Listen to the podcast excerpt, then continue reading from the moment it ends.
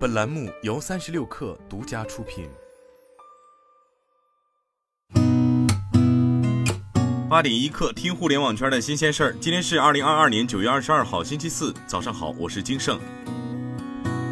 据财联社报道，华为 Mate 五零系列手机于昨天正式开售，共有四款机型。均仅支持 4G 网络，但可通过 5G 通信壳享受 5G 网络。记者获悉，中国电信已经推出两款由数源科技推出的 s o y Link Mate 50系列 5G 通信手机壳套餐，套餐和华为单机差价为799元。该手机壳的 5G 模块芯片为紫光展锐 UDX710，1.35G 赫兹双核 A55，装到手机后的总厚度为13.6毫米至14.1毫米，重量为53克至58克。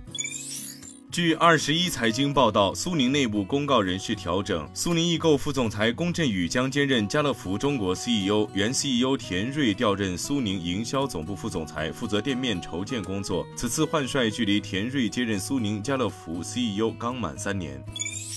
三十六氪获悉，有消费者近日反映称，购买的多味花生中出现形态完整的油炸壁虎。对此，三只松鼠分别于九月十九号、九月二十号晚间通过微博发文回应。在最新回应中，三只松鼠表示已第一时间与消费者联系核实该产品购买及消费情况，并对该产品生产工艺环节进行核检，同时对产品安全监测流程环节等进行核查，推断结论为该产品中不可能出现该异物。九月十九号，公司已向公安部门报警，主动配合市场监管部门调查。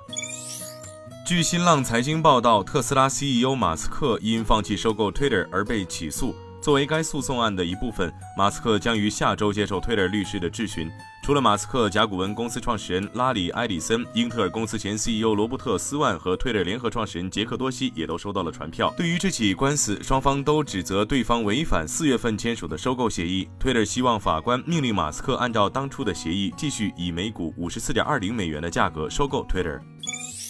谷歌旗下视频平台 YouTube 正试图在短视频市场上追赶 TikTok，为此，该公司宣布将开始向热门短视频创作者提供更大份额的广告收入。YouTube 表示，该公司每个月都会将短视频的广告收入汇集成一个资金池，并将其中一部分收入分配给创作者，但并未披露具体的百分比。然后，YouTube 将把其中的百分之四十五支付给创作者。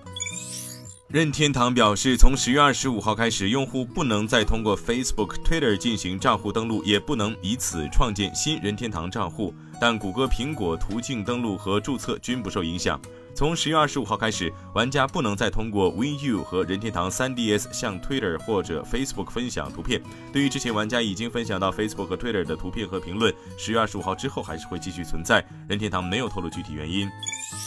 据界面报道，本田旗下零部件企业 H One 日前宣布，将在中国成立制造和销售纯电动汽车零部件的子公司。该公司将向主要客户本田建设的纯电动汽车新工厂等交付车体框架零部件等，还计划成为中国当地纯电动汽车企业的供应商。由 H One 现有的两家中国子公司出资，九月内在湖北成立武汉爱基新能源汽车，资本金约为三十亿日元。据称，对 H One 的二零二二财年合并业绩的影响轻微。